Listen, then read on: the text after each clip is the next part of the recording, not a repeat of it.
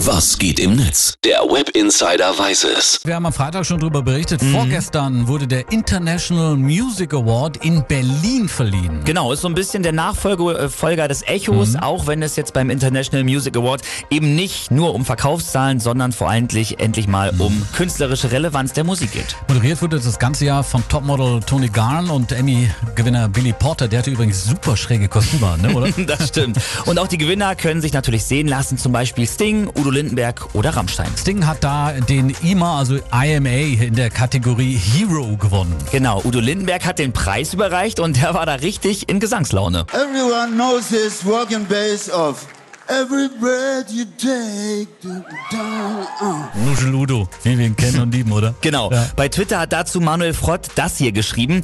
Udo ist und bleibt der Geilste, nuschelt sich da ein auf Englisch und Deutsch zurecht, singt, springt umher. Tony Garn und Billy Porter wirken gegen Udo wie zwei steife Schaufensterpuppen. Und auch Littenberg selbst hat den Courage Award bekommen und es sich nicht nehmen lassen, natürlich ein paar Statements auf der Bühne loszulassen, klar. In so einer schrägen Weltlage. Und wenn die Welt politisch so durchhängt und so scheiße ist, dann können wir nicht nette Dekorationsmusik machen.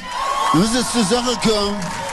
Ja, ey, echt cool. Generell muss man auch sagen, der IMA 2019 war politisch, hatte genderneutrale Kategorien und war auch feministisch. Und dazu schreibt zum Beispiel Bot from Mars auf Twitter, an Show und Technik kann noch etwas gefeilt werden, aber ansonsten hat mir der IMA gefallen. Viele Frauen unter den Nominierten, politisch mit Aussagen, so muss das sein 2019. Es gab aber auch nicht wenig äh, User, die den Preis nicht so toll fanden, ne? oder? Ja, ich habe da mal was rausgesucht. Anton Swift schreibt zum Beispiel, scheinen dieselben Leute produziert zu haben, die sonst Telekom-Weihnachtsfeiern für Filialleiter machen.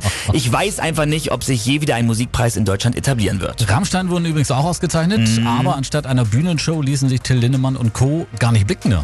Genau, und da waren viele richtig enttäuscht. Rammstein schickten zwei Fans auf die Bühne, um den Preis entgegenzunehmen.